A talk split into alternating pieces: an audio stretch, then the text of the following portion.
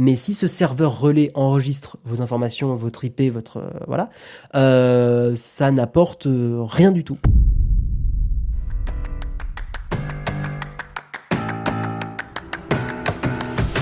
On va avancer, on va parler d'un internaute qui utilisait un VPN pour menacer de mort des députés. Alors déjà, disclaimer, c'est pas bien de menacer de mort les gens. voilà, le faites pas. Vraiment, je vous le dis, c'est c'est pas une solution en fait. Euh, si vous avez des, problèmes avec des députés, euh, à la limite, envoyez-leur un, mail en, expliquant clairement quels sont vos points de désaccord. Menacer de mort, ce n'est pas une solution, évidemment. Alors, mais là, pourquoi c'est tech? Pourquoi on, parle de ça? Parce que cette personne, donc d'ailleurs c'est triste parce que c'est un gars qui a 19 ans, donc c'est quelqu'un de jeune. J'avoue que ça fout un peu les glandes de voir des gens aussi jeunes euh, tomber dans des menaces de mort et tout. Mais cette personne était derrière un VPN. Mais ce VPN ne l'a pas protégé. Je lis l'article. On peut faire beaucoup de choses avec un VPN. On peut s'amuser à gruger Netflix pour visionner le catalogue américain, euh, en contournant certaines restrictions géographique. Mais on peut aussi croire à tort qu'on est anonyme sur le net et penser que tout est permis. Un internaute âgé de 19 ans vient de l'apprendre à ses dépens. L'intéressé a été condamné le 5 janvier 2022, et c'est tout frais, hein, à 4 mois de prison ferme qu'il purgera chez lui avec un bracelet électronique. Il a été reconnu coupable de menaces de mort pour avoir menacé de tuer des députés. Le jeune homme avait été interpellé dès le 3 janvier par la police. Il avait publié son commentaire sur un forum de discussion et ça avait été signalé, à Pharos, vous savez, la plateforme. Donc finalement, Pharos qui ne sert pas à rien, contrairement à ce que d'autres personnes avancent. Euh, S'il y a effectivement matière à intervenir, ce qui était manifestement le cas ici, les agents alertent les services compétents, comme la police ou la gendarmerie, euh, qui ont donc eux-mêmes euh, contacté le service de VPN pour avoir les informations de la personne. Effectivement, nous, on vous l'a toujours dit, un VPN ne rend pas anonyme sur Internet. Vraiment. J'ai envie de vous dire que si vous avez des choses pas bien à faire, euh, le VPN n'est pas du tout une solution, clairement.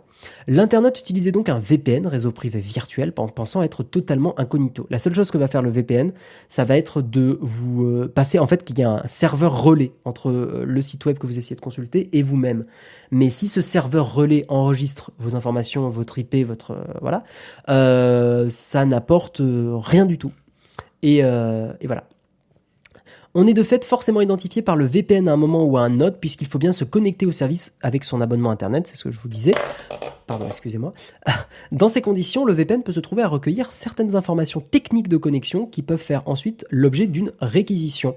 Dans la mesure où les VPN mis en cause ne sont pas nommés, donc ça peut être n'importe quel VPN. Hein, euh, ce que ça peut être aussi ceux euh, pour lesquels il y a énormément de pubs euh, sur les, sur chez vos chers influenceurs.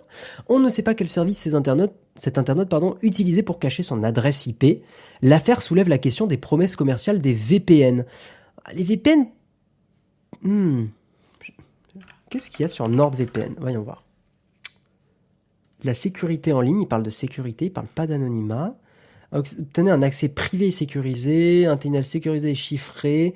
Personne ne peut voir à travers le tunnel n'intercepter vos données internet. Ouais, c'est vrai que NordVPN typiquement euh, euh, dit que ça vous protège. Donc euh, est-ce qu'il n'y a pas une forme de communication euh, trompeuse? Peut-être un peu. Euh, dans les faits, il peut y avoir un décalage par rapport à certaines obligations légales. Et rappelez-vous, je trouve ça intéressant que Numérama le rappelle, que c'était le cas de ProtonMail. On avait fait cette news dans le mug, hein, qui avait euh, fourni des adresses euh, IP à la police pour des militants euh, écologistes, hein, si je dis pas de bêtises. Euh, en l'espèce, ProtonMail n'avait pas l'intention de se risquer de se mettre hors la loi ou d'enfreindre ses obligations, parce qu'en plus ProtonMail était en Suisse, pays qui est souvent considéré comme un, endroit où il y a très peu de, très sur les activités des personnes. Hein. C'est vrai que historiquement, la Suisse, les comptes bancaires, tout ça, tout ça. Euh, et euh, ProtonMail qui avait euh, filé des adresses IP et des informations à la police, ça avait fait grincer des dents beaucoup de monde. Euh, autant effectivement quand c'est des personnes qui font des choses illégales, c'est un problème. Autant quand c'est des militants qui essayent de faire avancer certaines causes sociales. Là, il y a effectivement des choses où tu te dis c'est dommage que l'anonymat ne soit pas conservé. Ça peut être des journalistes aussi. Voilà, il n'y a pas que des personnes mal intentionnées qui ont besoin d'un anonymat fort. Je tiens vraiment à le rappeler ça à chaque fois. Et de toute façon, j'ai envie de vous dire euh, qu'une personne qui veut se rendre anonyme euh, peut toujours utiliser un outil incroyable qui existe depuis la nuit des temps qui s'appelle les mathématiques. Et qu'en fait, on ne pourra jamais bloquer les mathématiques, dans tous les cas. C'est pour ça que les, délires des politiciens de dire on ouvre tout, euh, on collecte toutes les données de tous les utilisateurs français, euh, pas le droit au chiffrement, c'est une connerie, c'est une connerie, ça ne fonctionne pas, ça ne peut pas fonctionner parce que en fait le chiffrement c'est des mathématiques. Donc une personne euh, mal intentionnée qui est pas trop conne, elle utilise les algorithmes de chiffrement qui, sont des, formules mathématiques et il n'y a pas de problème, enfin elle aura pas de souci à se camoufler. Euh, alors que la vie privée de, l'intégralité de la population française est collectée pour pas grand-chose et euh, peut amener à, des, à, des, des, choses graves dans le futur, en tout cas en termes d'indépendance politique et d'avis politique. Bref, Toujours est-il que l'internaute s'en tire avec une peine modérée. Outre le fait qu'il va pouvoir purger ses 4 mois chez lui, il évite également une sanction qui aurait pu être bien plus sévère. Après voilà, ça c'est le débat de la justice. Est-ce que la justice doit être punitive ou est-ce que la justice doit réinsérer les gens?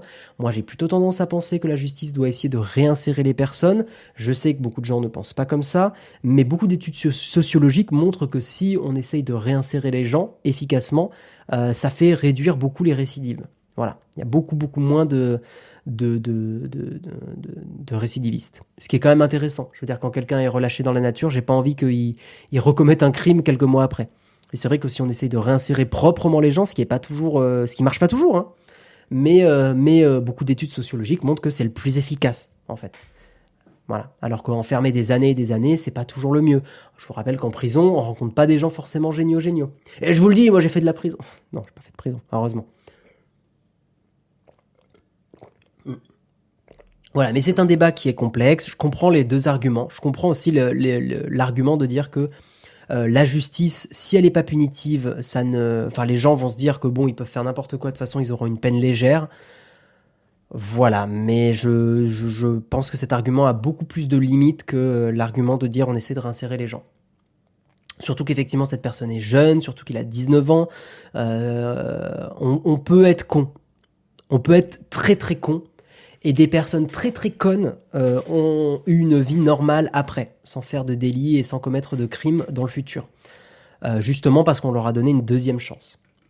Je sais que c'est des choses qui sont difficiles à entendre pour certains, je sais qu'il y a des cas de, de, de, multirécidivistes qu'on relâche à chaque fois, et voilà, donc je, je sais bien, je sais bien.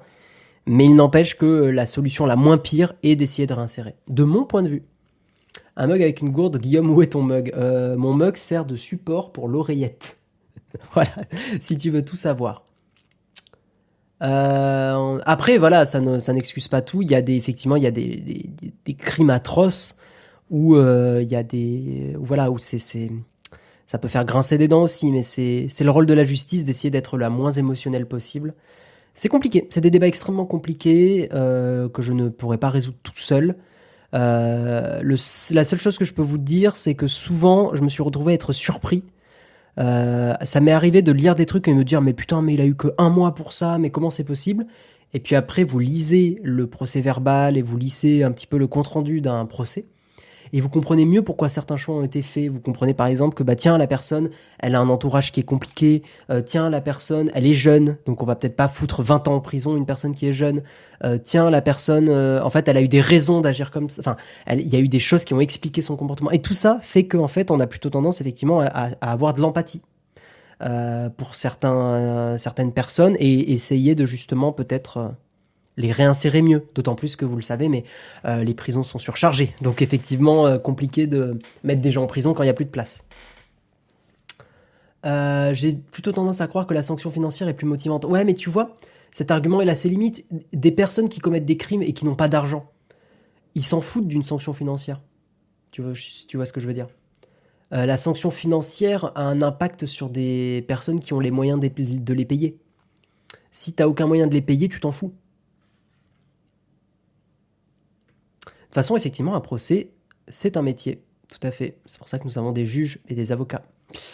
Euh, pour NordVPN, un de leurs critères est de ne pas garder les logs de connexion. Après, ce que ça veut dire, c'est une autre affaire. C'est pas impossible que NordVPN garde des logs de connexion. En fait, c'est opaque. On ne sait pas. Euh, on ne peut, en fait, on ne pourra jamais savoir. Donc, il faut se, se, fier à ce qui est dit. Moi, tout ce que je peux vous dire, et par exemple, quand on avait mis en avant ExpressVPN, on vous a toujours dit que ExpressVPN ne vous rendait pas à 100% anonyme. Voilà, on n'a jamais euh, euh, truandé là-dessus, évidemment. Euh... Euh... Si t'as trop d'argent, tu t'en fous aussi. Oui, il y a aussi ce problème-là. Euh, je sais pas si l'empathie est l'argument le plus pertinent pour justifier d'aller dans ce sens, pas le rôle de la justice. Non, euh, l'empathie c'est pas le bon mot, euh, mais la compréhension. C'est-à-dire que quand tu te rends compte qu'une personne a commis un crime et qu'en fait toute son adolescence, elle a eu des parents violents qui l'a tapé. En fait, souvent, il y a quand même beaucoup de signes concordants qui montrent qu'une personne devient euh, criminelle. D'ailleurs, il y a une très bonne série. Comment elle s'appelle cette série que j'ai vue? J'ai vu la première saison.